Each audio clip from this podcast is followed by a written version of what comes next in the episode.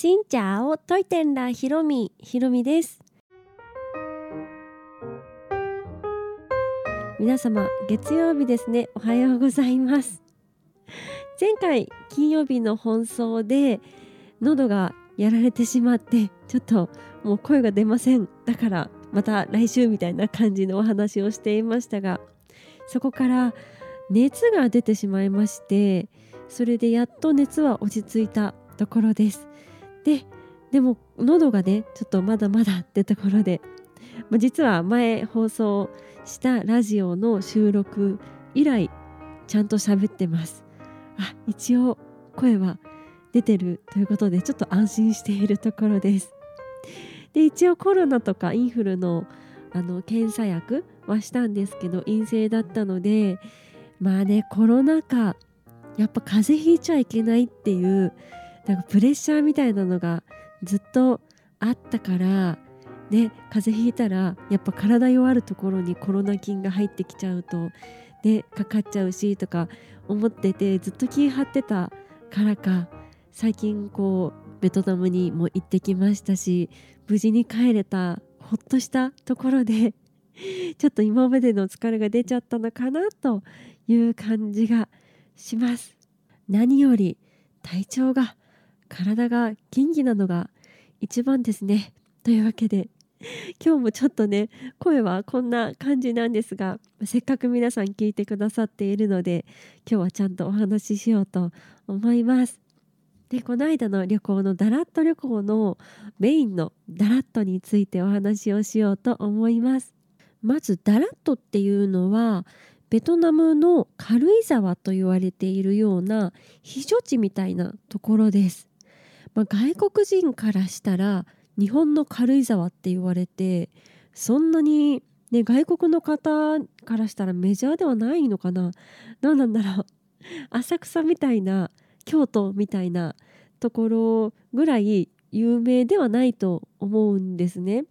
だから日本人もダラットに旅行に行く人って、うん、そんなに多くないんじゃないかなと思っていたんですけど今回私ダラッと行ったらだらっと行ったことあるっていう方や実は来週とか来月だらっと行くんですっていう方がいらしたのであ結構ね人気な日本人にとっても外国人にとっても人気なところなんだなっていうのを知りました。で私が行ったのは1月の半ばだったんですけどそこで日本人は1組あのすれ違ったというかすれ違った時に日本語が聞こえたぐらいであとはね全然出会いませんでしたね。ほとんどもちろんベトナム人の観光客の方もいらっしゃいますけどほとんど韓国人の方でした。ここは韓国かなと思うぐらい韓国人の方たくさんでしたね。で今ちょっと調べてみました。ベトナムって韓国人の観光客もともと多いんですけどだらっとめっちゃ多いなと思ってもしかしたらと思って調べたらソウルからダラットにベトジェットが他の航空会社もかもしれないですけど直行便が飛んでいるみたいですね、まあ、だから、行きやすいところっていうのもあるのかもしれないです。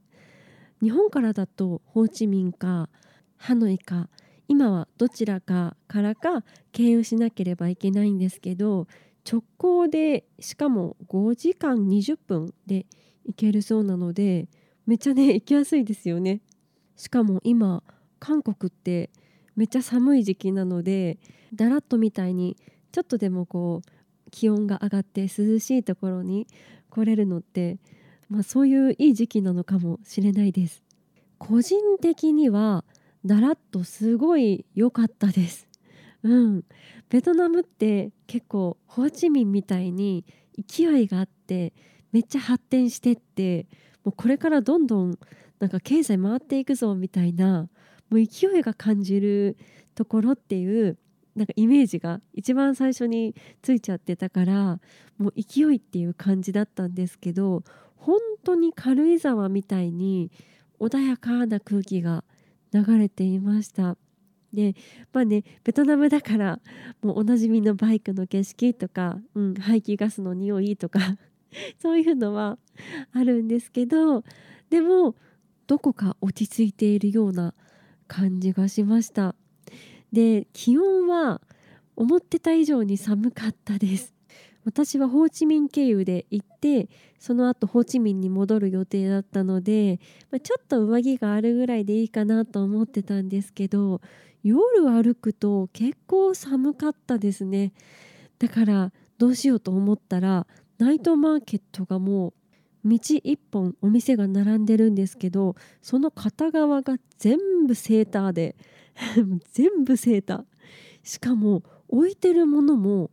同じなんですよね。大体同じものを置いてるから。ねなんかこう戦略とか考えるとね他のお店と差つ検討とかうちの特徴はこうだとかってやればいいのになとか思っちゃうんですけど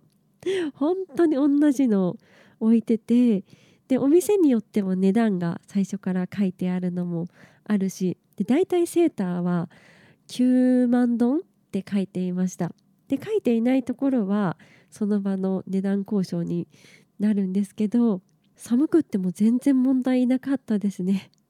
逆に娘用に夏服買ってあげようとして子供服見せてくださいって言ったらセーター生地のしか置いてなくって普通の普通の生地が置いていなかったり したので本当にナイトマーケットは防寒っていうところに特化してるものなんだなっていうのが不思議な感じでした。あと人もなんかね穏やかなんですよね。うん、ベトナム人の方のベトナム人っていう感じなんですけど例えばこう売りに来る売り子さんとか結構ホーチミンとかってねもう買ってよみたいな感じでぐいぐい来られるんですけどダラットの方は最初にグイってくるんだけどこっちが「あいいよ」って言ったら「あ分かった」みたいな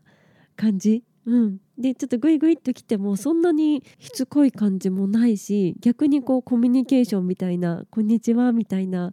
感じのやり取りだからすごい気持ちが良かったです。で動画にはね出てはこないんですけど一人でカフェに行ったんですね。その時のお兄さんがめっちゃいい人で本当に笑顔も素敵だしなんか人当たりがいいというかうん、すごい優しい方で以前このラジオでもそのカフェからラジオをお届けしますっていうのをやったんですけどそこがすごいねなんかそのお兄さんの優しさで肌寒いだらっとも温まったなっていうのがありました。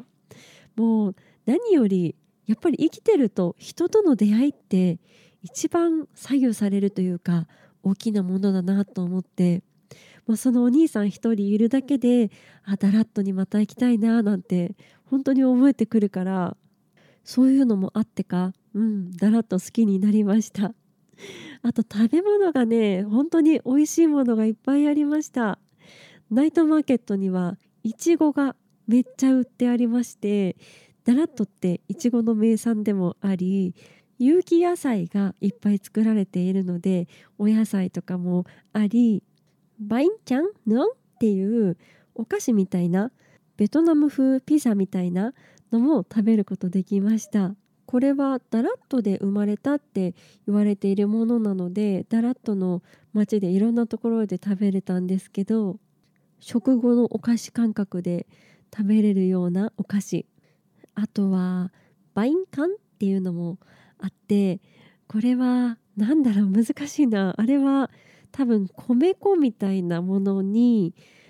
肉とかエビとか卵とかを入れて焼く蒸すみたいな感じの日本の食べ物に例えるのがちょっと難しいんですけど平べったいたこ焼きみたいな感じです。それをヌクチャムかな？っていうソースにつけて食べるっていうこれもダラットの名物です。であとはバインミーシューマイ。バインミーってあのベトナムのソウルフードですけどシューマイが入ったバインミーっていうのもここのダラットの名産です。あとアボカドアイスケムボ。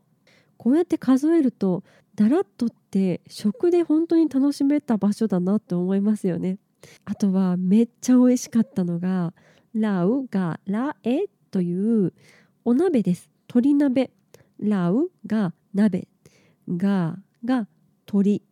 でラエっていうのが葉っぱの野菜みたいなものなんですけどきのことか鶏肉が入ったお鍋に野菜を入れて食べるっていうものです。で私は野菜をお鍋に入れるものだと分かっていなかったので野菜は後でね、あの取り分けたお皿に野菜上に乗っけて食べたんですけどそれでも美味しかったです。あのねお鍋はめっちゃ美味しかった。うんで2人前でお腹いっぱいになって25万丼1300円とかで食べれてあれは皆さんにね食べてほしいですね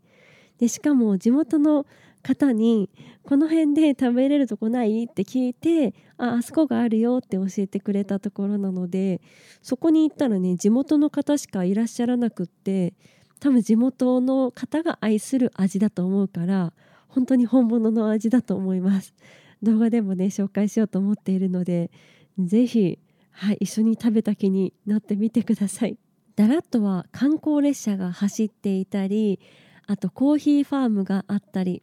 ダラットで一番有名と言われているクレイジーハウスというものがあってそこにも行きました。またこれはねラジオでお話ししたいと思います。それ以外に滝とかて滝のとこにコースターがあったりとかそういうなんだろうアクティビティ的な感じの観光もできたんですけどそこは今回は行けずという感じなのでまた訪れた時にはね行きたいなと思っています。というわけでダラットの街について今日はお話をしましたこんなちょっとねこもり気味の声で申し訳ないんですがダラット旅行の動画をどしどしね YouTube に上げていこうと思うのでぜひご覧ください。この配信は毎週月水金各種ポッドキャストとスタンド FM で配信をしています。日々の出来事やベトナム旅行についてまた皆さんからいただいたお便りについてもお答えをしています。お便りフォームからスタンド FM の方はレターから質問やメッセージこんなことお話ししてほしいなど送っていただけたら嬉しいです。それではまた次の配信でお会いしましょう。変がプライ